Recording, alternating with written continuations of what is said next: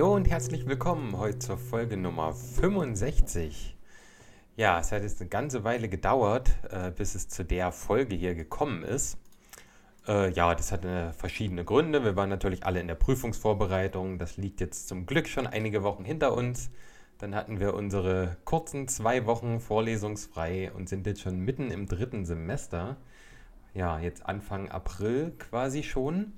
Und da wird es höchste Zeit, das nachzuholen, was liegen geblieben ist aus dem dritten Semester. Und das ist zum einen natürlich das Sozialrecht.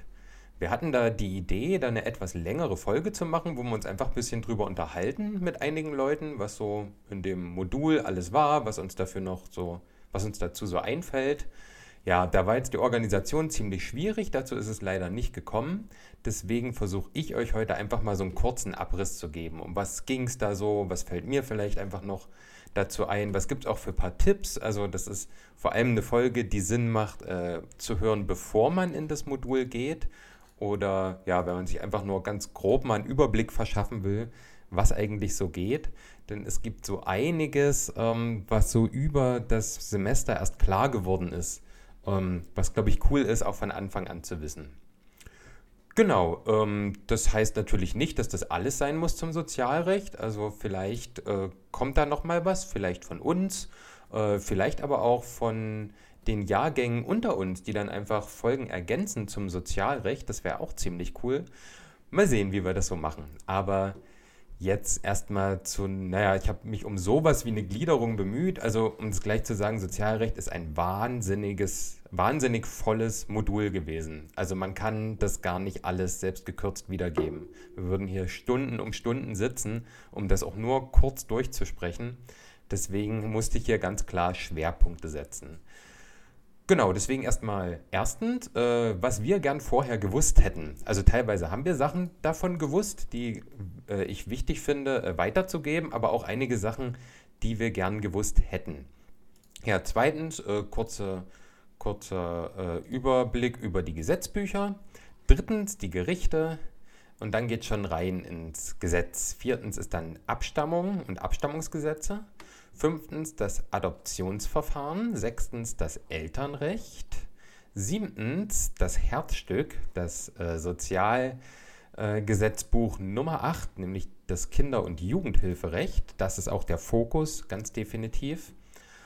Ähm, dann geht es in die Existenzsicherung. Achtens äh, im äh, Sozialgesetzbuch, ich sage jetzt mal SGB 2 äh, und 12. Ähm, Genau, und das soll es dann eigentlich schon gewesen sein. Das ist natürlich sehr, sehr wenig und soll euch vor allem ein bisschen darauf vorbereiten, was auf euch zukommt. Ja, na dann fangen wir doch mal an.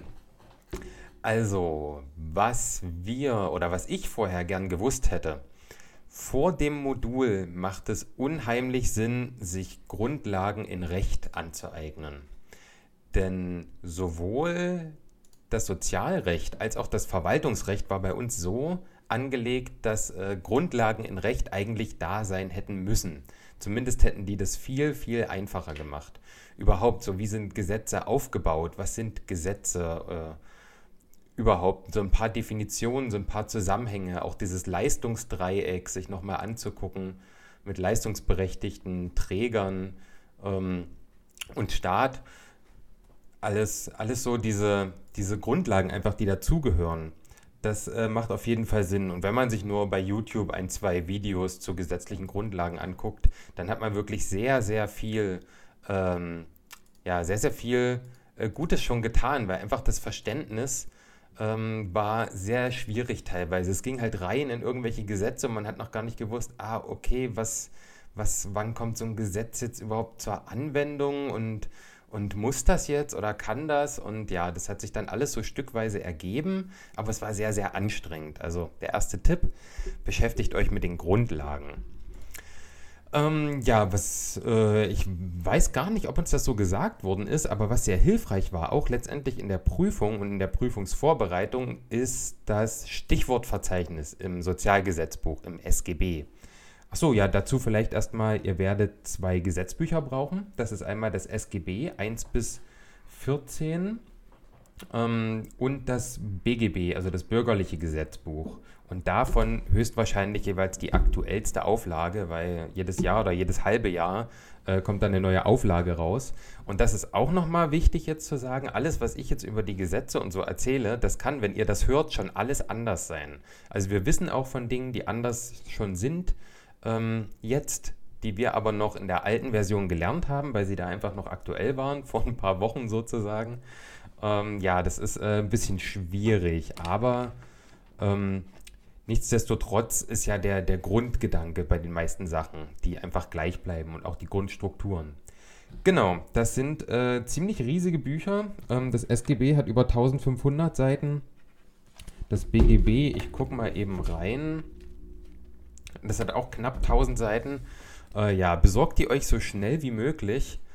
Ähm, denn ihr werdet viel, viel damit arbeiten. Und weiß nicht, vielleicht erinnert ihr euch so an diese Dictionary-Arbeiten in Englisch, ähm, wie man da auch erstmal reinkommen musste. Und nur wenn man das geübt hat, da wirklich sinnvoll mit umgehen kann, äh, das ist bei den Gesetzbüchern noch viel intensiver so, dass man äh, wirklich in der Prüfung wahrscheinlich dasteht und große Probleme hat, wenn man sich nicht ausgiebig damit beschäftigt hat, wie man da drin arbeitet. Ja, genau, das Stichwortverzeichnis hinten drin äh, ist super, weil wenn man mal irgendwie eine Frage hat, zum Beispiel, boah, keine Ahnung, was ist äh, die, wer, wer, sind die Leistungsberechtigten für die äh, Existenzsicherung oder sowas, dann kann man äh, hinten nachgucken. Und äh, so Stichwörter sich rausgucken und dann ist halt aufgelistet, wo die überall stehen. Und so kann man ganz gut durchnavigieren, wenn man mal nicht weiß, wo man hinblättern muss. Dauert natürlich eine Weile, ist ein recht bisschen schwierig, aber äh, ist im Notfall ziemlich gut. Dann gibt es ja diese äh, SGBs 1 bis 14, hatte ich vorhin gesagt. Das sind nämlich 14, wobei es das 13. nicht gibt. Äh, hat so Aberglaubengründe. Ähm, genau, aber die anderen gibt es alle und die haben alle ein bestimmtes Thema. Also das erste hat den Allgemeinteil, das zweite ist die Grundsicherung für Arbeitssuchende, also sowas wie Arbeitslosengeld. Das dritte ist die Arbeitsförderung, auf gar keinen Fall verwechseln. Gerade in den Prüfungsfragen, wenn es um Arbeitsförderung oder um Arbeitssuche, also Grundsicherung zur Arbeitssuche geht, da kann man schnell durcheinander kommen. Ähm, dann die vier sind die äh, gemeinsamen Vorschriften für alle Sozialversicherungen. Das ist deswegen da, weil jetzt die 5, 6, 7 sind jetzt die gesetzliche Krankenversicherung, die gesetzliche Rentenversicherung und die gesetzliche Unfallversicherung. Das SGB VIII, wie gesagt, das Herzstück ist die Kinder- und Jugendhilfe. Ähm, das SGB IX ist die Rehabilitation und Teilhabe behinderter Menschen. Das SGB X ist Sozialverwaltungsverfahren und Sozialdatenschutz. Ja, die Verwaltungsverfahren braucht man auch manchmal ein bisschen, thematisiere ich heute nicht, aber auch wichtig. Das SGB 11 ist die soziale Pflegeversicherung. Das SGB 12 ist auch noch wichtig und das ist die Sozialhilfe, gehört auch mit zur Existenzsicherung. Und die 14 ist dann die soziale Entschädigung. Das ist eher so, ja, ist jetzt nicht so der Fokus. Und dann ist auch noch das SGG drin, äh, das ist das Sozialgerichtsgesetz. Das wird auch äh, an manchen Stellen gebraucht. Aber da gehe ich dann kurz drauf ein. Genau, und die sind alle in einem Buch quasi zusammengefasst. Und deswegen redet man immer von den SGBs. Und das SGB 8 ist nun mal Kinder- und Jugendhilfe, also unser Fokus. Das ist nicht nötig, die auswendig zu lernen, denn wenn ihr dieses Buch umdreht, stehen die einfach alle hinten drauf. also ich habe das lange nicht gewusst, ähm, ja, bis ich es einfach mal umgedreht habe und die stehen halt einfach da hinten. Man, wenn, wenn eine Prüfungsfrage kommt, welches Gesetzbuch befasst sich mit den Sozialversicherungen und welche sind das, dann guckt man einfach hinten drauf und kann das abschreiben. Genau, von Anfang an macht euch von Anfang an Notizen mit Verweisen auf Gesetze. Beispielsweise. Ähm, ich ja, mach mal ein Beispiel auf im, im SGB II. Ähm, da geht es darum, im Paragraph 7, wer ist leistungsberechtigt? Und da steht im äh, Absatz 1, Nummer 1, steht, wer das 15. Lebensjahr vollendet und die Altersgrenze ähm, nach 7a noch nicht erreicht hat. Na klar, da kann man sich 7a mit hinschreiben, aber steht da schon drin, aber dann geht es weiter. Zweitens, wer erwerb, also die erwerbsfähig sind, und da habe ich mir gleich den Paragraph 8 daneben geschrieben, um die Erwerbsfähigkeit zu prüfen.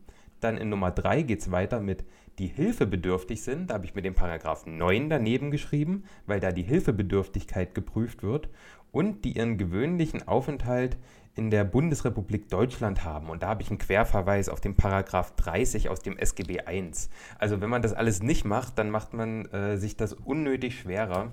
Und deswegen von Anfang an gut aufpassen, äh, die Prüfreihenfolgen auch. Von welchem Gesetz welch, muss ich dann zu welchen Blättern? Also was muss ich nacheinander prüfen? Immer schön mit Bleistift am besten hinschreiben. Äh, mit Bleistift deswegen, falls mal Fehler auftauchen, was auch schon passiert ist, oder auch die DozentInnen können durcheinander kommen mit den Gesetzen, weil es einfach um Zahlen geht die ganze Zeit, äh, dass man das auch mal wieder wegradieren kann oder sich andere Verweise dann hinschreibt.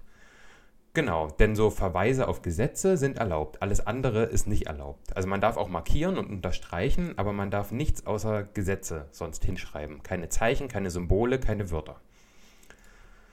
Genau, und dann kommen wir auch zu dem nächsten, nicht nur die Verweise, sondern auch unterstreicht euch wichtige Schlüsselbegriffe, auch mit Bleistift, äh, damit man sie später wegradieren kann. Und zwar einmal, ja, falls wieder Fehler aufgetaucht sind, aber auch äh, stört das manchmal, wenn man Gesetze einfach verinnerlicht hat.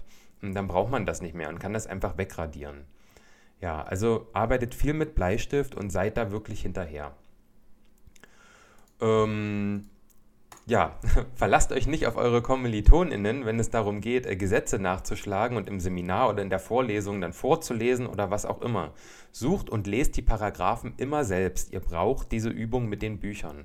Also es ist wirklich so, dass dieses Nachschlagen, auch dieses Lesen und Verstehen, ähm, denn viel wird in den Vorlesungen, gerade wenn sie digital sind, äh, online gemacht, einfach das, quasi den Paragraphen eingeben und dann hat man den da. Aber es geht wirklich darum, auch ein Gefühl zu bekommen, wo ungefähr welche Gesetze stehen.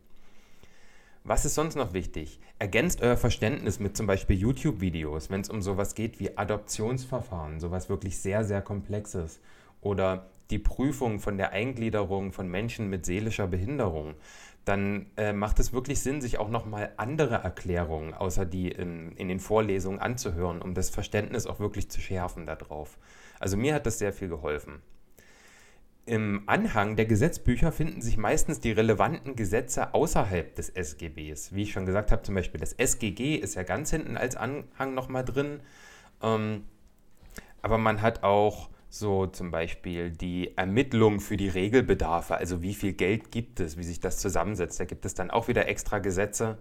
Und die stehen, wenn ihr auch dieses Gesetzbuch umdreht, stehen ja in dick diese ganzen SGBs da und in nicht dick dahinter die ganzen Gesetze, die noch mit dran sind. Also bei der ähm, Kinder- und Jugendhilfe im SGB 8 hat man zum Beispiel die Kostenbeitragsverordnung noch mit dran. Genau.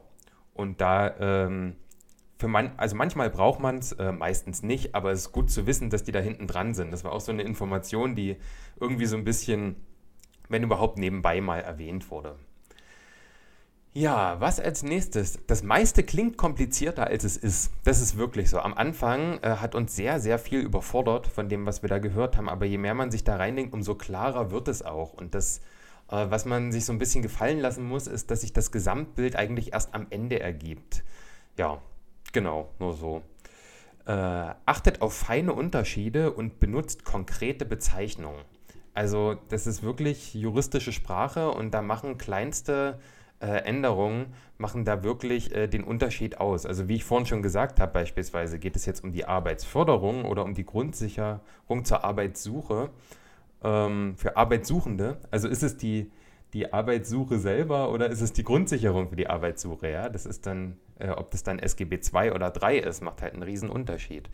Was auch gesetzlich und gerichtlich sind zum Beispiel verschiedene äh, Begriffe. Kann, soll und muss bedeutet immer Verschiedenes. Das, das muss man auch immer prüfen.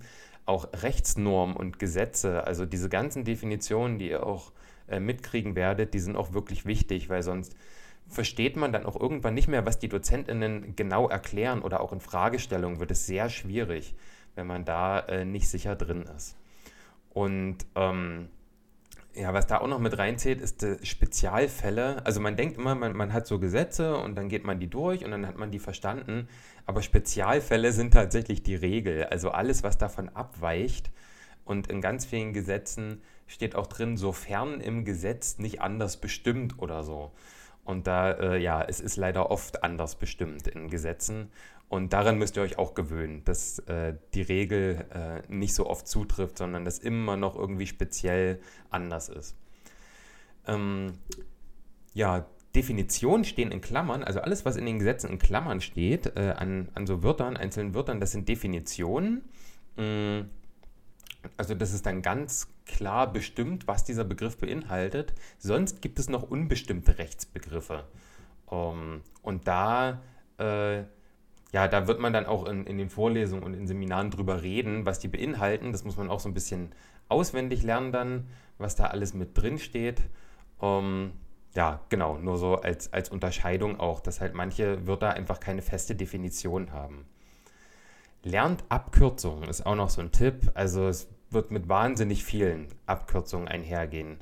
Da, also SGB, BGB hatten wir jetzt schon, KDU ist Kosten der Unterkunft, HZE ist Hilfe zur Erziehung, GRUSI ist Grundsicherung, HLU ist Hilfe zum Lebensunterhalt, das SGG hatten wir auch schon, ist das Sozialgerichtsgesetz, VWGO, die Verwaltungsgerichtsordnung, genau, und davon gibt es so viele und ihr braucht die, weil die also zumindest unser Dozent, der hat die ganze Zeit diese Abkürzung verwendet, weil auch sonst wird es einfach wirr, wenn man das immer alles ausspricht. Auch diese ganzen Gesetze, Gerichte, ähm, die kriegen alle Abkürzungen. Ja, und die äh, solltet ihr drauf haben. Ja, und der letzte Tipp ist ein kleiner Tipp, lernt das Paragraphenzeichen zu schreiben. Weil, wenn ihr das die ganze Zeit nicht macht und dann in der Prüfung das machen müsst, dann ist es ein bisschen nervig, wenn man da nicht so drin ist und das natürlich kann. Ja, das sind die Sachen, von denen ich sagen würde, die hätten wir ganz gern vorher gewusst oder haben sie gewusst und nicht ernst genommen. genau, vielleicht helfen sie euch. So, Punkt 2, die Gesetzbücher. Also, wir hatten ja jetzt schon, also ich hatte es vorgelesen, was im SGB drin ist. Ne? Das ist SGB 1 bis 14. Und äh, ihr solltet römische Zahlen lesen können. das ist wichtig, denn äh, die werden in römischen Zahlen angegeben. Genau, ihr werdet nicht in allen Gesetzbüchern so intensiv arbeiten, halt SGB 8 ist natürlich das Wichtigste. Die 1 ist so der allgemeine Teil, da steht viel so, ja, Allgemeines halt drin. Die 2 ist noch sehr wichtig ähm, für Arbeitslosengeld, Sozialgeld und sowas. Und die 12 ist auch sehr wichtig, weil da geht es dann auch ähm, noch um Existenzsicherung, wie zum Beispiel die Grundsicherung im Alter. Ja, ich denke, das sind, na gut, die, die neuen noch, ähm, wenn es äh, um die Rehabilitation und Teilhabe behinderter Menschen geht, nicht so intensiv, aber auch noch wichtig und der Rest weniger. Aber ihr werdet aus allen auch irgendwas brauchen. Das ist wirklich, diese 1500 Seiten geht ihr nicht komplett durch, aber ähm, ihr habt überall Teile davon und das SGB 8 sogar nahezu komplett. Also jede jede Rechtsnorm, ähm, jeden Paragraphen. Ganz einzelne fallen mal raus, aber es kann sein, dass ihr alle davon anwenden müsst. Also bei allen kann es sein, dass ihr sie anwenden müsst. Natürlich nicht alle in derselben Prüfung. Genau, das BGB fängt eigentlich erst äh, ab dem 1591er an, also Paragraph bis 1921. Also äh, da kann wirklich sehr viel vernachlässigt werden. Das sind nicht so viele Seiten. Ähm, genau, aber da gehen wir dann rein, wo ihr das eigentlich braucht. Denn ihr braucht oft beide. Ja, macht euch auch äh, gern Klebezettel, so farbige, mit ran. Das dürft ihr auch machen. Ähm, ja, übertreibt das nicht damit, sonst wird es unübersichtlich. Äh, Gerade im SGB 8 denkt man am Anfang, oh, dies und das und wie soll ich mir das merken? Aber ihr seid im SGB 8 am Ende so drin, dass ihr da eigentlich kaum irgendwelche Zettel oder Markierungen dran brauchen werdet. Gut, Punkt 3, die Gerichte. Hm, ja, das ist so ein bisschen mit den Grundlagen, was ich auch meinte. Also man sollte wissen, privatrechtlich bedeutet rechtliches zwischen Bürgerinnen und Bürgerinnen. Öffentlich-rechtlich ähm, bedeutet dann zwischen Bürgerin und Verwaltung bzw. Staat. Das ist so erstmal der grobe Unterschied. Das ist wichtig, denn im privatrechtlichen ähm, es gibt ja immer so Hierarchien, welches Gesetz, äh, welches Gericht über welchem steht. Und das unterste ist immer das Amtsgericht, dann kommt das Landesgericht, dann kommt das Oberlandesgericht, dann kommt der Bundesgerichtshof. Das ist im privatrechtlichen. Und im öffentlich-rechtlichen muss man unterscheiden. Hier ähm, steht nämlich, also gibt es den Paragraph 40 im Verwaltungs, äh, der Verwaltungsgerichtsordnung. Genau, und da steht so äh, sinngemäß drin, dass wenn im Paragraph 51 vom SGG nichts anderes drin steht, dann äh, geht es ans Verwaltungsgericht. Bedeutet also, dass man bei öffentlich-rechtlichen ähm, Streitigkeiten oder Sachen, die vors Gericht gehen, immer den Paragraph 51 im SGG, der ist hinten drin, im SGB, ähm, prüfen muss, ob da das aufgeführt ist, äh, um was es geht. Also, ich schlage den mal parallel auf. Hier habe ich mir nämlich auch so einen Zettel rangemacht. Ähm, genau. Und wenn jetzt zum Beispiel die Frage ist, ähm, wenn man jetzt irgendwie was einklagt, was mit der Grundsicherung für Arbeitssuchende zu tun hat. Und dann ist die Frage, tja, ist das jetzt äh, Verwaltungsgericht oder Sozialgericht? Und dann guckt man, mh, liest sie alle durch, okay, das nicht. Und dann sieht man bei Punkt 4a in Angelegenheiten der Grundsicherung für Arbeitssuchende. Genau, in der Paragraph 51 zählt ja alles auf, wo der Sozialgerichtsweg eröffnet wird. Bedeutet, was hier drin steht, wird im Sozialgericht abgehandelt. Also immer hier prüfen, wenn es hier nicht drin steht, dann ist es das Verwaltungsgericht. Und auch das Verwaltungsgericht hat so eine hierarchische Ordnung. Da kommt dann das Oberverwaltungsgericht und das Bundesverwaltungsgericht drüber. Und beim Sozialgericht ist es genauso. Da kommt das Landessozialgericht und dann das Bundessozialgericht drüber. Ist jetzt vielleicht alles ein bisschen verwirrend, aber ähm, ich habe hier auch so eine kleine Zusammenfassung im Discord. Da ist ja so eine kleine Tabelle. Und damit ist es eigentlich recht klar. Wichtig ist bei öffentlich-rechtlichen immer mit dem Paragraph 51 aus dem SGG prüfen. Und wenn das zutrifft, dann ist es Sozialgericht und wenn nicht, Verwaltungsgericht. Und privatrechtlich ist eh Amtsgericht. Na, und dann geht es ja nur bei, bei Widersprüchen oder sowas, geht es dann halt weiter in die nächste Ebene. Punkt 4. Abstammung. Das ist auch so eine Grundlage, die ganz wichtig ist, weil da geht es um darum, ja, wer sind die Eltern quasi? Äh, wie wird das gerichtlich bestimmt? Und das ist im BGB auch zu finden. Und die Mutterschaft ist sehr einfach, das ist im 1591er. Die Mutter eines Kindes ist die Frau, die es geboren hat. Ja, ist jetzt äh, einleuchtend und nicht so schwierig. Beim Vater ist es allerdings schwieriger. Das ist das nächste Gesetz, also der 1592er. Und das kann drei verschiedene, also auf drei verschiedenen Wegen kann die Vaterschaft zustande kommen. Einmal, dass bei Geburt des Kindes äh, der Mann, der mit der Mutter verheiratet war, zweitens die Vaterschaft äh, anerkannt hat oder drittens die Vaterschaft gerichtlich festgestellt wurde. Das sind so die drei Sachen und die sind auch wichtig, sollte man so ein bisschen auf dem Schirm haben. Und die nachfolgenden Gesetze nach dem 1592er, die beschäftigen sich dann mit dieser Anerkennung, mit der gerichtlichen Feststellung und so weiter. Ja, also das ist alles nur ganz, ganz, ganz kurze Ausschnitte. Ne, da gehören jede Menge Gesetze noch dazu, um das alles zu prüfen. Nur um euch mal so einen kurzen Überblick zu geben zu der Abstammung. Also die Abstammung ist an sich ein wichtiges Thema.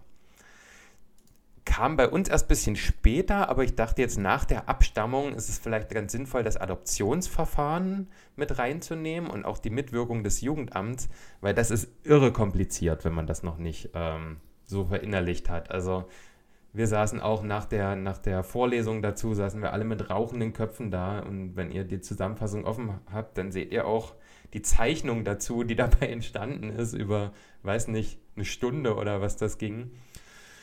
Ähm, ja, genau. Ich versuche das mal irgendwie kurz runterzubrechen, dass das nicht allzu kompliziert wird. Also, man hat diesen Zeitpunkt der Geburt des Kindes, das zur Adoption freigegeben wird. Das ist aber nicht der Anfang des ganzen Verfahrens. Der Anfang kommt noch ein bisschen früher.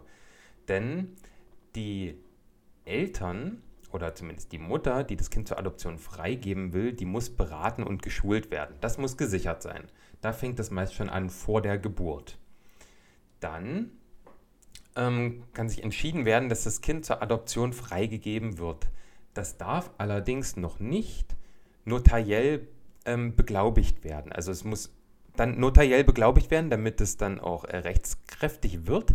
Aber acht Wochen nach der Geburt darf das noch nicht geschehen, da man davon ausgeht, okay, die Mutter könnte ja mit der Bindung beispielsweise, die entsteht, ihre Meinung dann noch ändern. Deswegen erstmal acht Wochen, wo das Kind bei der Mutter bleibt. Und danach kann es dann notariell beglaubigt werden, dass das Kind zur Adoption freigegeben wird und das geht dann ans Familiengericht.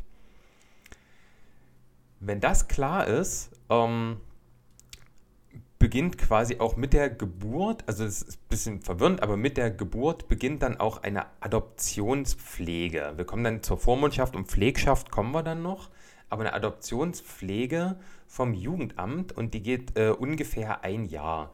Also dass äh, dieses Kind quasi eine Pflegschaft hat, wenn die Mutter sozusagen die elterliche Sorge äh, nicht mehr vollständig innehat.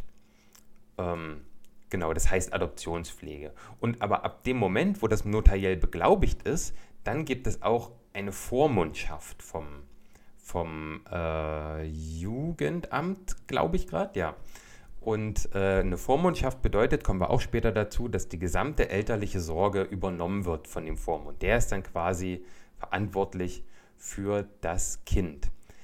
Das Kind lebt aber jetzt auch schon bei der zukünftigen Pflege, äh, bei der zukünftigen Adoptivfamilie oder der Person, die es adoptieren wird. Ähm, denn die elterliche Sorge der leiblichen Mutter, die ruht jetzt, oder auch des Vaters, die ruhen. Und ähm, der, der Vormundschaft hat jetzt die elterliche Sorge inne, aber das Kind ist jetzt bei der zukünftigen Familie sozusagen. Und ähm, ja, da bleibt es eine ganze Weile. Und das äh, Jugendamt, das checkt immer mal, okay, wie geht's eigentlich? Wie ist das mit der Bindung und sowas? Und ähm, ja, so, wenn dann so ungefähr ein Jahr um ist, so kurz vorher, also mindestens ein Jahr dauert dieses ganze Prozedere, ähm, dann kann man das vom Notar nochmal beglaubigen lassen, dass sowohl die Mutter das Kind noch quasi zur Adoption freigibt, als auch, dass die Adoptiveltern das Kind annehmen. Und dann äh, geht das an das Jugendamt, weil das erstellt nochmal ein Gutachten, ob die Bindung zum Beispiel ähm, von dem Kind und den neuen Eltern da ist, ob die Umgebung passend ist für das Kind, äh, ob auch mit vielleicht schon Kindern, die schon da sind, ob es da auch keine Konflikte gibt, ähm, keine Rivalitäten beispielsweise. Und dann ganz zum Schluss entscheidet das Familiengericht, ja, die Adoption ist jetzt quasi abgeschlossen die Vormundschaft endet, die Adoptionspflege endet. Ähm, und gesetzlich ist es jetzt so, als wären die Adoptiveltern, die neuen, die leiblichen Eltern. Also es ist gesetzlich wirklich eins zu eins so, die auch äh, alle, alle Rechte quasi der leiblichen oder bis dahin noch leiblichen Mutter, die erlöschen auch und die Adoption ist quasi durch. Ja, ist nicht so ganz einfach, äh, die ganze Sache. Mm, aber ja, damit ihr das mal vielleicht auch nochmal aus einer oder von jemand anderem jetzt von mir gehört habt, als ihr es dann vielleicht auch im, in den Vorlesungen oder so hört, äh, das ist wirklich ein relativ kompliziertes Gefahr, äh, Verfahren. Und ja, ich hoffe, das hat jetzt ein bisschen gebracht. Gut, Punkt 6, Elternrecht. Ja, jetzt gehen wir da rein. Ich merke gerade, es wäre vielleicht doch sinnvoller gewesen, die Vormundschaft und die Pflegschaft vorher zu klären, weil die schließt sich ja auch an. Aber gehen wir erstmal in das Elternrecht rein, nämlich im BGB Paragraph 1626 ist die elterliche Sorge und die umfasst die Personensorge und die Vermögenssorge und auch das Umgangsrecht mit beiden Eltern bzw. mit anderen Personen, die wichtig sind für die kindliche Entwicklung quasi, wo Bindungen bestehen, die irgendwie wichtig sind. Ja, genau. Personensorge, Vermögenssorge, ich würde jetzt nicht weiter darauf eingehen. Ähm, aber dass man erstmal weiß, okay, elterliche Sorge ist quasi das, wo dann für die Person und für alles, was die Person betrifft, irgendwie gesorgt wird, also für das Kind. Das ist das, was Eltern normalerweise innehaben. Dann ist der Begriff des Kindeswohls hier auch wichtig. Ähm, das ja, müsst ihr lernen quasi. Äh, das findet ihr so nirgendwo.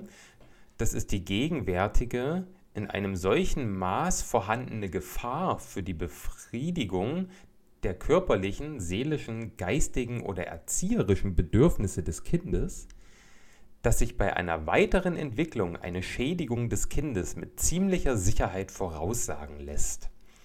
Na, also diese, äh, das, äh, ist halt das, das Kindeswohl muss halt gesichert sein und die Kindeswohlgefährdung ähm, war das jetzt eher die, die Definition, ähm, ist dann, wenn das mit ziemlicher Sicherheit vorauszusagen ist, dass halt, wenn alles so weitergeht wie bisher, dass da Schäden eintreten, die wirklich eine große Bedeutung auch haben im späteren Lebensverlauf des Kindes. Und äh, die gerichtlichen Maßnahmen bei der Gefährdung des Kindeswohl, die finden sich dann im Paragraph 1666 im BGB. Das ist nicht alles, denn im ähm, SGB 8 ist dann auch noch einiges äh, zu Kindeswohl dabei, aber da gehen wir erst später rein. Genau, so viel jetzt erstmal zum Elternrecht. Vormundschaft und Pflegschaft. Ja, ich hatte es vorhin schon mal so ein bisschen angeteasert. Ähm, das ist dann ab Paragraph 1773 BGB. Und ja, Vormundschaft kriegen erstmal alle Minderjährige, die nicht unter elterlicher Sorge stehen oder die Eltern nicht sorgen können aus bestimmten Gründen oder der Familienstand nicht ermittelbar ist. Dann gibt es einen Vormund. Die Vormundschaften ersetzen die elterliche Sorge. Es gibt hier den Einzelvormund, den Berufsvormund, die Vereinsvormundschaft und die Amtsvormundschaft. Bei der, Veram bei der Amtsvormundschaft, ähm, das ist die, die dann vom Jugendamt übernommen wird. Das ist auch wichtig, diese Unterschiede. Dann will ich jetzt auch nicht weiter darauf eingehen. Wie gesagt, das soll nur äh, ein Überblick hier werden. Genau, also Einzel-, Berufsvormund, Vereinsvormundschaft und Amtsvormundschaft. Das sind die, die es gibt. Dann gibt es noch die Pflegschaft das ersetzt die elterliche Sorge nur teilweise. Beispielsweise bei, ähm, bei Teilen, wo die Eltern nicht sorgen können. Aus verschiedenen Gründen. Da kann dann nur für diesen Bereich quasi von jemandem eine Pflegschaft übernommen werden. Und dann gibt es noch die Beistandschaft. Die ersetzt die elterliche Sorge nicht. Und das, ja, genau, will ich jetzt auch nicht näher drauf eingehen. Ähm, was ein weiterer wichtiger Begriff ist, äh, ist Personensorge berechtigt. Ähm, das ist der Paragraph 7 ähm, Absatz 1 Nummer 5 im SGB 8. Das greife ich jetzt schon mal ein bisschen vor. Und der sagt, Personensorgeberechtigter ist, wem alleine oder gemeinsam mit einer anderen Person nach den Vorschriften des BGB die elterliche Sorge zusteht. Na, und dann kann man sich hier an den Paragraph 7 im SGB 8 zum Beispiel ranschreiben, aha, hier steht, wem die elterliche Sorge oder die Personensorge zusteht. Dann kann man sich ja zum Beispiel ranschreiben, Paragraph 1626 und dann sieht man gleich, okay, da ist die elterliche Sorge geregelt. So macht man dann das mit den Verweisen sozusagen. Ja, genau, das ist zum Elternrecht äh, alles Wichtige. Also ne, es gibt diese elterliche Sorge, das Kindeswohl ist wichtig und die Kindeswohlgefährdung, Vormundschaft und Pflegschaft sind noch wichtige Sachen. Da wird es auch sehr viel drum gehen tatsächlich. Und Personensorge berechtigt ist ein, eine wichtige Definition, die ihr kennen solltet. Siebentens, jetzt geht es ins SGB 8, ins Kinder- und Jugendhilferecht. Ja, da äh, nehme ich mir einfach mal mein SGB hier und gehe das mal quasi mit euch so grob durch. Also natürlich die ersten Paragraphen, vor allen Dingen immer der Paragraph 1 in den Gesetzbüchern, ähm, ist immer so, so ganz grundlegend sozusagen. Ne, dass hier zum Beispiel Paragraph 1, ähm, Absatz 1 wäre jetzt hier, jeder junge Mensch hat ein Recht auf Förderung seiner Entwicklung und auf Erziehung zu einer selbstbestimmten, eigenverantwortlichen und gemeinschaftsfähigen Persönlichkeit. Das ist wirklich so ganz grundsätzlich. Ähm, ja, Elternrecht ist ja auch wieder drin. Das wäre dann äh, der Absatz 2 im Paragraph 1, Eltern, äh, Pflege und Erziehung der Kinder sind das natürliche Recht der Eltern und die zuvörderst ihnen obliegende Pflicht.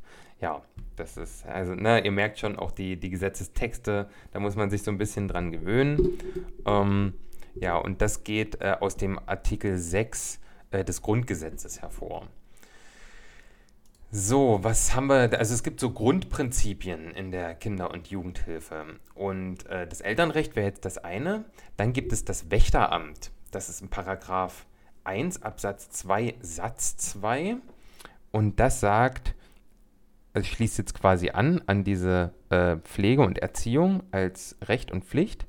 Über ihre Betätigung wacht die staatliche Gemeinschaft. Das ist das Wächteramt, ähm, das quasi darüber gewacht wird, dass die Eltern äh, auch ihre, äh, die ihnen obliegende Erziehungs- und Pflegepflicht wahrnehmen. Dann gibt es die Dualität. Das sind die Parag also ist ja Paragraph äh, 3 Absatz 2. Hm. Da haben wir hier, oder? Stimmt das überhaupt? Paragraph 3? Ja, Absatz 2. Genau, die Dualität, freie und öffentliche Jugendhilfe. Leistungen der Jugendhilfe werden von Trägern der freien Jugendhilfe und von Trägern der öffentlichen Jugendhilfe erbracht. Na, also es gibt diese beiden, es ist die Dualität. Dann gibt es auch die Pluralität. Das ist dann Paragraph 3 Absatz 1. Also die Jugendhilfe ist gekennzeichnet durch die Vielfalt von Trägern unterschiedlicher Werteorientierung und die Vielfalt von Inhalten, Methoden und Arbeitsformen. Ja, also dass es da wirklich so eine Diversität gibt. Man kennt ja so viele verschiedene Träger. Und äh, warum ist das wichtig? Nee, noch nicht. Warum ist das wichtig? Erstmal noch die Kooperation, das ist nämlich im Paragraph 4 geregelt, also die Zusammenarbeit der öffentlichen Jugendhilfe mit der freien Jugendhilfe, dass die halt zusammenarbeiten müssen, um äh, die Ziele zu erreichen.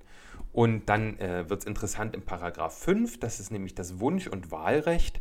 Und da geht es darum, ähm, dass die quasi Berechtigten, Leistungsberechtigten, leistungsberechtigt sind immer die, die berechtigt sind, die Hilfe nach dem Gesetzbuch zu bekommen ähm, die dürfen halt wählen und äh, ihre Wünsche äußern und bei der Gestaltung ähm, quasi halt ihre Wünsche und ihre Vorstellungen einbringen, dass die dann auch berücksichtigt werden. Es sei denn, sie sind unverhältnismäßig. Aber das ist dann wieder so diese Sonderfälle, na, was ist dann wie unverhältnismäßig und ja. Ähm, die Partizipation ist das letzte Grundprinzip, das ist dann im Paragraph 8 geregelt.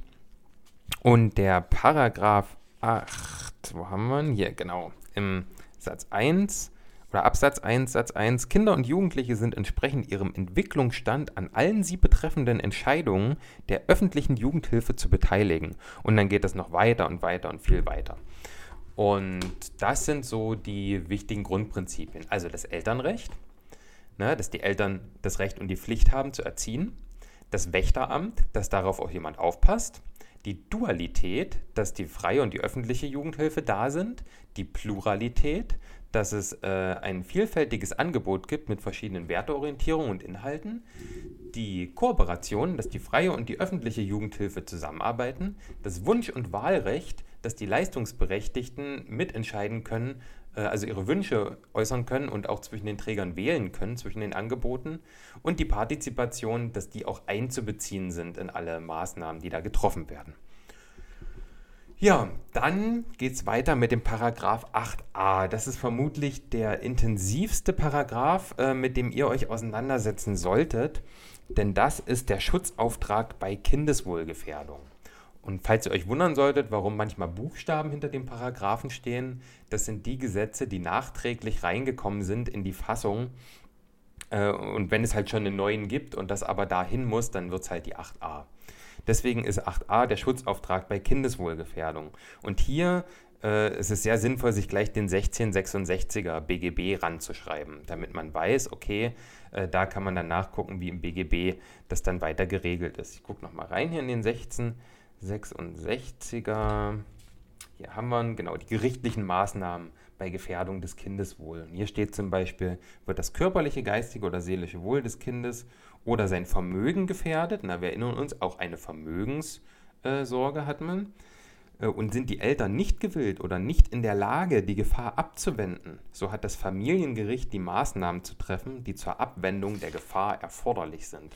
Ja, und dann geht das noch weiter, was da alles so passieren kann äh, unter den ganzen äh, verschiedenen Nummern und Absätzen in dem Gesetz, äh, in, dem, in der Rechtsnorm, im Paragraphen. Genau, aber was ist jetzt eigentlich Kindeswohlgefährdung? Das ist halt äh, wieder ein unbestimmter Rechtsbegriff. Ja? Also da muss man gucken und da haben wir hier so eine, so eine ganz coole äh, Übersicht. Und das kann man erstmal aufteilen in Kindesmisshandlung, also es ist wirklich die aktive Handlung.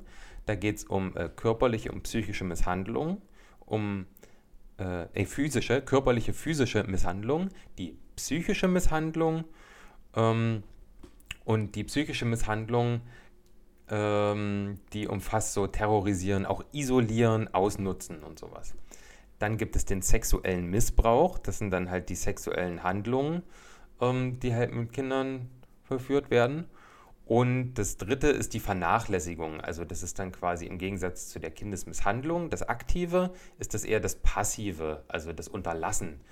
Und ähm, das kann man auch nochmal teilen in unterlassene Fürsorge, also dass so Ernährung, Hygiene oder Obdach einfach vernachlässigt wird. Oder auch die unterlassene Beaufsichtigung, ne, wenn die unzureichend ist. Oder die Aussetzung in einer gewalttätigen Umgebung.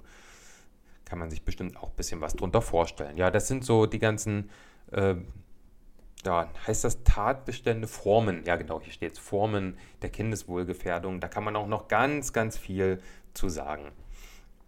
Ähm, ja, genau, wie das dann auch zu prüfen ist und so. Also da gibt es noch ganz, ganz viele Paragraphen. Gerade dieser 8a, äh, der ist nicht gerade kurz. Ja, also da geht es dann auch darum, dass es halt so die, dieser unmittelbare Eindruck vom Kind und seiner Umgebung geprüft wird.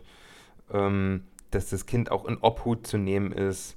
Und da habe ich mir auch so zum Beispiel Paragraph 42 und 50 mit dran geschrieben, die dann weiter zu prüfen sind. Hm, was haben wir hier noch so drin? Äh, ähm, ja, genau, dass zum Beispiel, dass Ärzte das äh, auch weitergeben müssen dann an die zuständigen Stellen, wenn die da zum Beispiel irgendwelche Hämatome finden, die so von, von Misshandlungen sein könnten. Ja. Äh, der Paragraph 9a ist auch noch wichtig, Ombudsstellen. Äh, wer das noch nicht gehört hat, eine Ombudsstelle ist eigentlich was ziemlich Cooles. Das ist nämlich ähm, eine Stelle, wo sich also hier in dem Fall Kinder und Jugendliche beschweren können, ähm, wo sie quasi un, also wo sie Hilfe bekommen, wo sie auch gegen das äh, Jugendamt beispielsweise vorgehen können, die halt nicht selber vom Jugendamt sind. Ja, also das sind Ombudsstellen, ziemlich coole Sache. Mm, ja, Paragraph 10a, Beratung. Ja, dass es halt einfach ein Recht ist, dass man halt umfassend beraten wird und sowas. Dann geht es ins zweite Kapitel, da werden die Leistungen aufgezählt. Da gibt es die Jugendarbeit im Paragraph 11, ähm, die Förderung der Jugendverbände, Paragraph 12, die Jugendsozialarbeit, Paragraph 13, die Schulsozialarbeit, Paragraph 13a, die erzieherische, der erzieherische Kinder- und Jugendschutz, Paragraph 14. Ja, das sind so die wichtigen. So, dann haben wir den zweiten Abschnitt hier im zweiten Kapitel. Da geht es dann um Förderung äh, der Erziehung der Familie. Hm, ja, da geht es halt erstmal grob darum, dass man halt das Recht hat, bei der Erziehung auch unterstützt zu werden, dass man auch wieder hier Beratung bekommen kann, also auch Mütter und Väter. Hier geht es jetzt nicht nur um die Kinder und Jugendlichen. Hm, da fällt mir gerade ein, irgendwo war doch auch noch die Bestimmung, ach genau, Paragraph 7, die Begriffsbestimmung.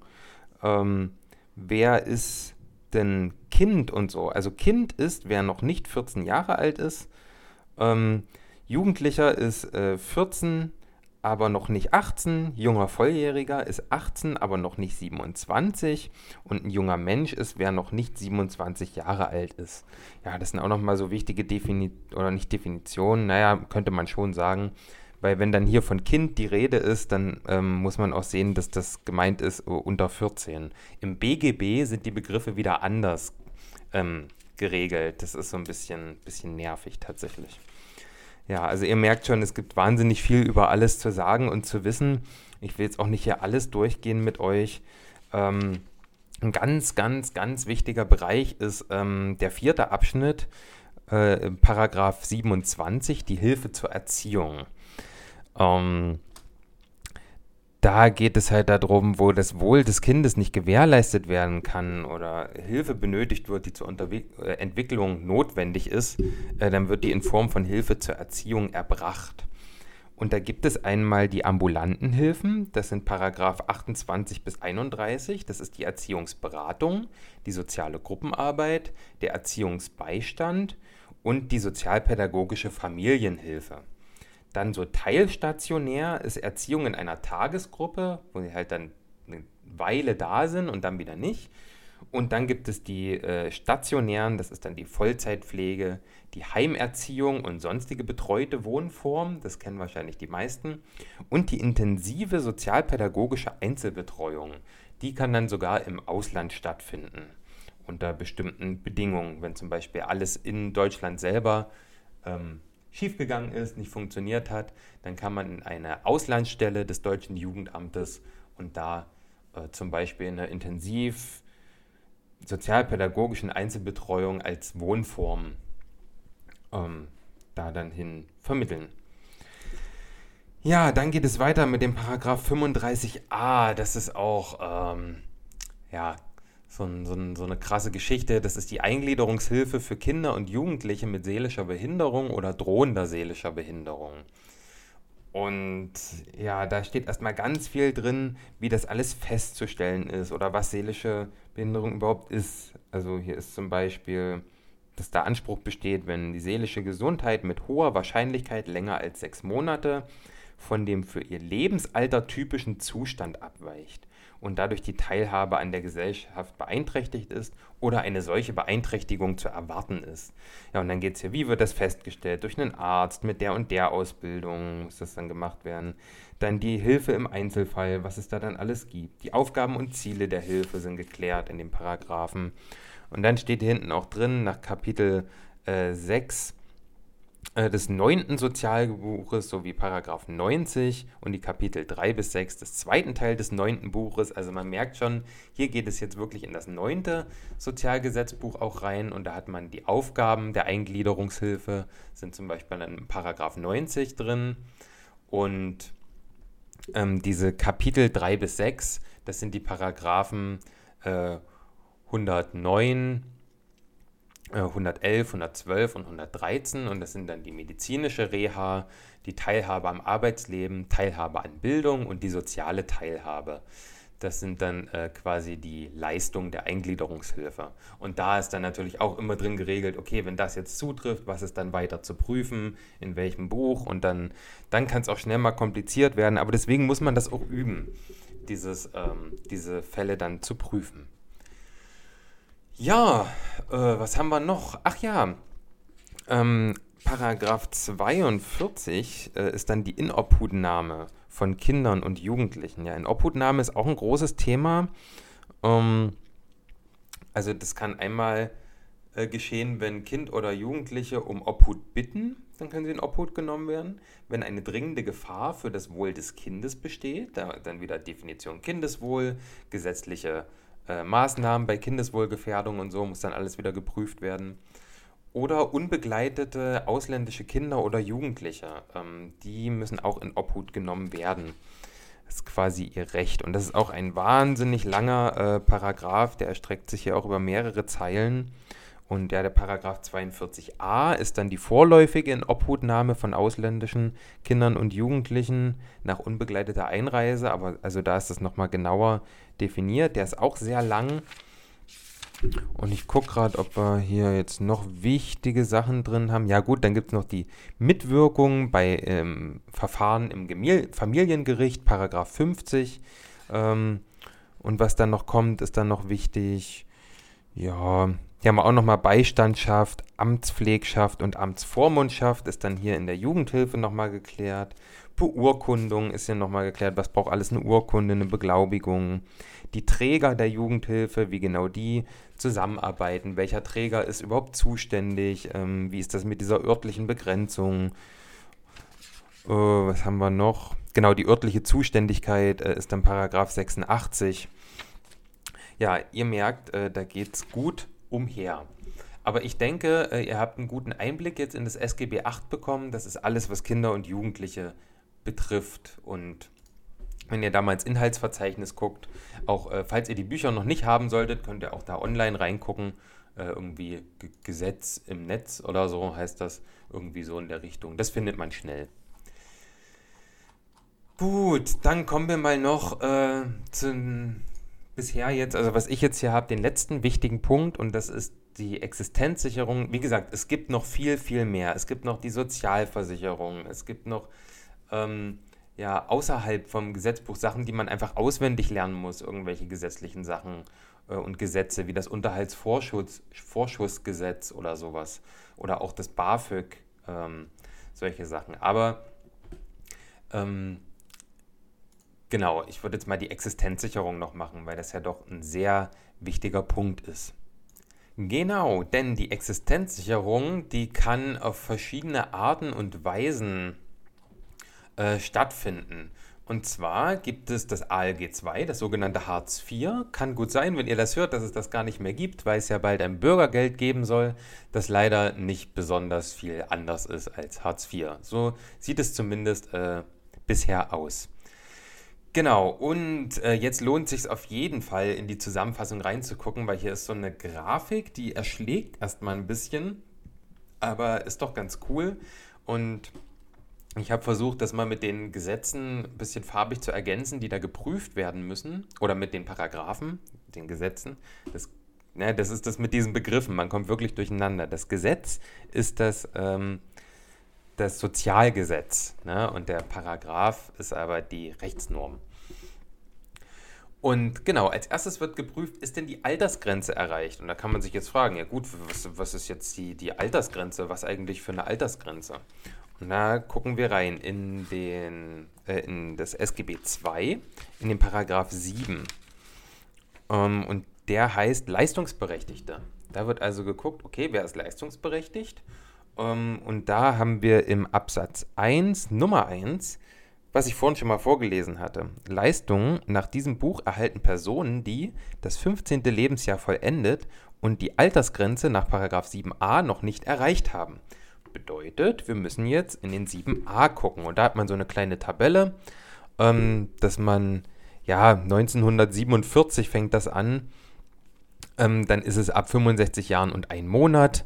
Äh, bei 1950 ist es ab 65 Jahren und vier Monaten und die geht bis runter zur äh, 1964, dann ab 67 Jahren. Und 67 Jahre ist dann auch die Grenze, die für alle, die später geboren sind, bleibt. Genau, und dann guckt man, ist diese Altersgrenze erreicht, dann geht es in die GRUSI, also in die Grundsicherung. Und da guckt man dann in das SGB 12. Da ist nämlich die Grundsicherung geregelt. Also die Existenzsicherung, die teilt sich auf in SGB 2 und SGB 12. Im SGB 12 ist beispielsweise die Grundsicherung im äh, Paragraph 41. Und da blätter ich mal schnell hin. Im 41er, genau. Heißt auch das vierte Kapitel heißt auch Grundsicherung im Alter und bei Erwerbsminderung. Das ist auch nochmal so eine Sache, da kommen wir gleich hin. Und da steht, leistungsberechtigt nach diesem Kapitel sind Personen mit gewöhnlichen Aufenthalt im Inland, die ihren notwendigen Lebensunterhalt nicht oder nicht ausreichend aus Einkommen und Vermögen nach 43 bestreiten können, wenn sie die Voraussetzungen nach Absatz 2, 3 oder 3a erfüllen. Ja, könnt ihr euch gerne selber durchlesen, was das jetzt alles ist. Und ja, also wenn diese Altersgrenze erreicht ist, geht es ab zur Grusi. Dann, wenn diese Altersgrenze nicht erreicht ist, dann gucken wir, es gibt drei Optionen. Erstmal, die Person ist unter 15. Gut, dann folgen wir dem grünen Pfeil auf der rechten Seite. Jetzt ist die Frage, besteht eine Bedarfsgemeinschaft mit einer erwerbsfähigen, leistungsberechtigten Person? Da gucken wir wieder im SGB II, in den Paragraph 7, aber diesmal in den Absatz 3, denn, muss ich selber erstmal wieder hinblättern, da steht dann nämlich drin, zur Bedarfsgemeinschaft gehören erwerbsfähigen Leistungsberechtigten, zweitens die im Haushalt lebenden Eltern oder im Haushalt lebende Elternteil eines unverheirateten erwerbsfähigen Kindes, was das 25. Lebensjahr noch nicht vollendet hat und so weiter. Da prüfen wir dann, okay, ist die Person, die unter 15 ist, jetzt Teil einer Bedarfsgemeinschaft? Wenn das nicht der Fall ist, dann bekommt die Person Hilfe zum Lebensunterhalt. Das ist auch wieder eine Form der Existenzsicherung und die ist auch im SGB 12 geregelt. Also die GRUSI und die HLU sind im SGB 12 geregelt. Das sind die beiden. Die HLU ist SGB 12 Paragraph 27. Da gucken wir doch gleich mal rein. Und da steht es, Hilfe zum Lebensunterhalt ist Personen zu leisten, die ihren notwendigen Lebensunterhalt nicht oder nicht ausreichend aus eigenen Kräften und Mitteln bestreiten können. Und dann geht es natürlich weiter, ähm, was da jetzt alles noch äh, mit reinspielt. Wie bei jedem Paragraph, die sind meist ewig lang. Trifft es jetzt aber zu, dass die Person in einer Bedarfsgemeinschaft lebt? Ähm, das ist übrigens immer so bei der Prüfung von der Bedarfsgemeinschaft. Wer in einer Bedarfsgemeinschaft lebt, bekommt dann Sozialgeld. Sozialgeld ist im SGB II in den Paragraphen 19 und 23 geregelt. Können wir auch nochmal hinblättern. Paragraph 19, den haben wir hier. Der heißt ähm, Arbeitslosengeld 2, Sozialgeld und Leistung für Bildung und Teilhabe. Und hier habe ich mir zum Beispiel den Paragraph 7 Absatz 1 hingeschrieben, weil das ja quasi aufeinander verweist. Und hier steht, erwerbsfähige Leistungsberechtigte erhalten Arbeitslosengeld 2. Nicht erwerbsfähige Leistungsberechtigte, die mit erwerbsfähigen Leistungsberechtigten in einer Bedarfsgemeinschaft leben, erhalten Sozialgeld, sofern, soweit es keinen Anspruch auf Leistungen nach dem vierten Kapitel des zwölften Buches haben. Da muss man dann wieder hinten gucken. Ja. Genau. Das wäre diese Prüfung. Das war jetzt alles für unter 15 Jahre. Jetzt haben wir 15 bis 17 Jahre. Da müssen wir jetzt als nächstes prüfen, ist die Person erwerbsfähig?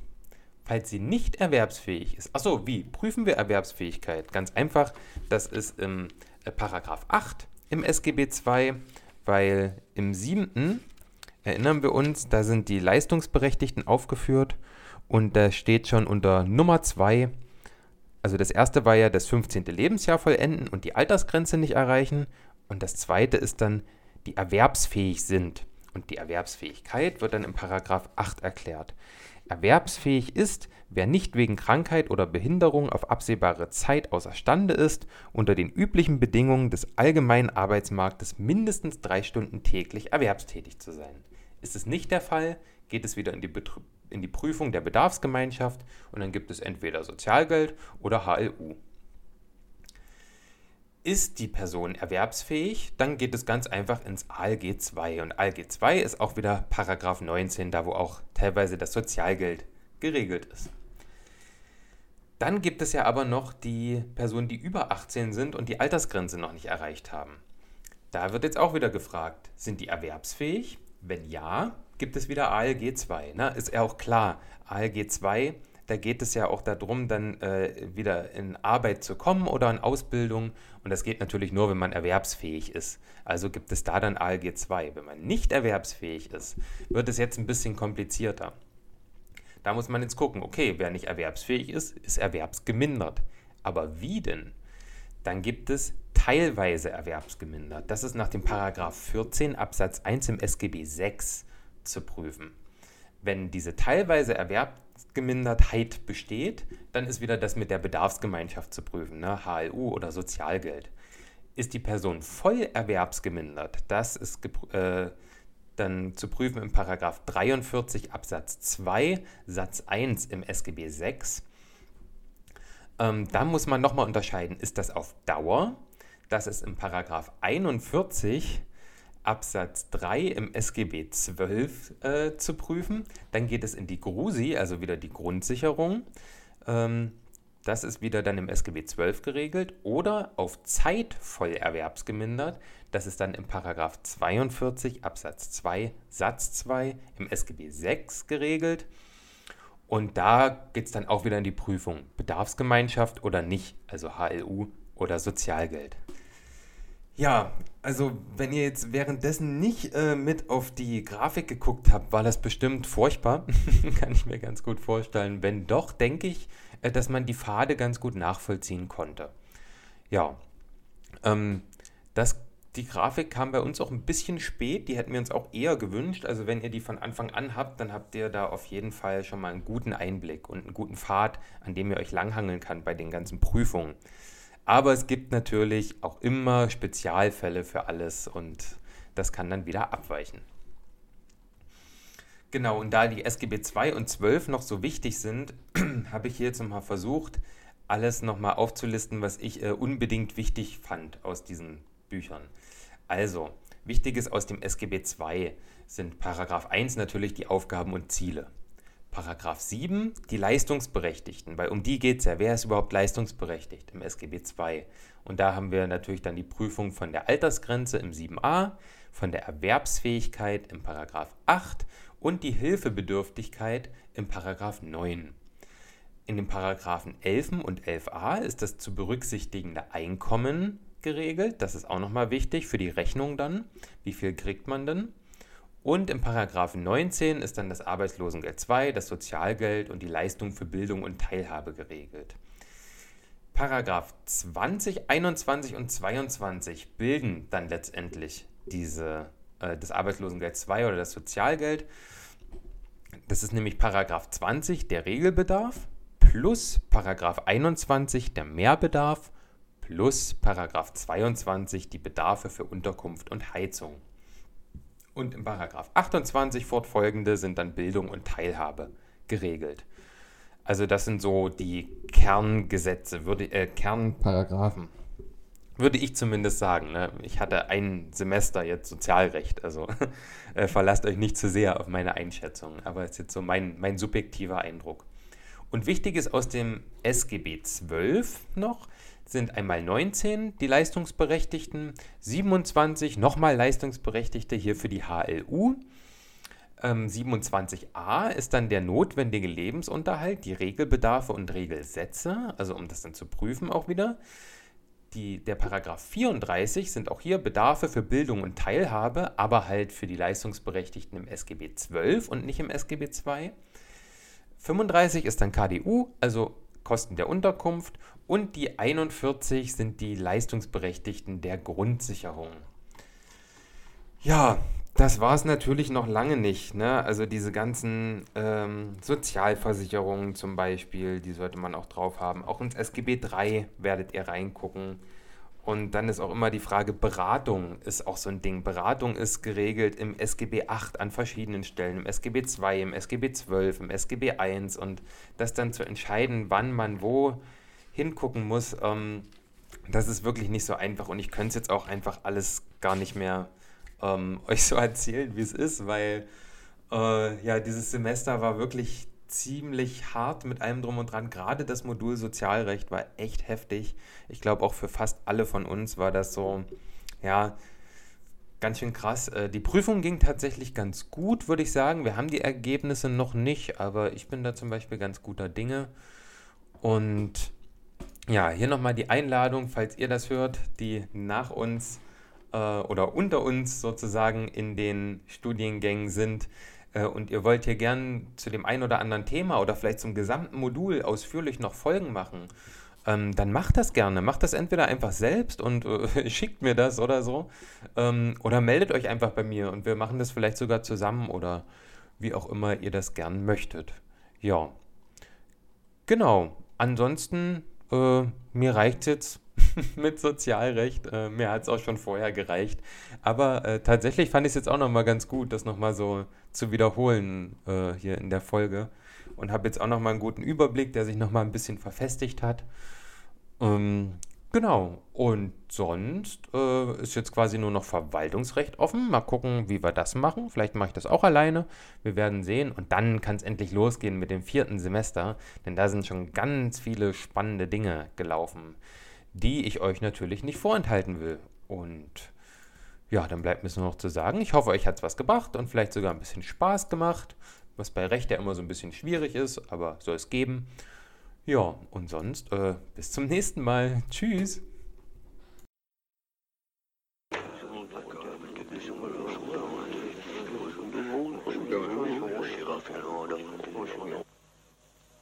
Berufsberater vom Arbeitsamt. Berufsberater vom Arbeitsamt.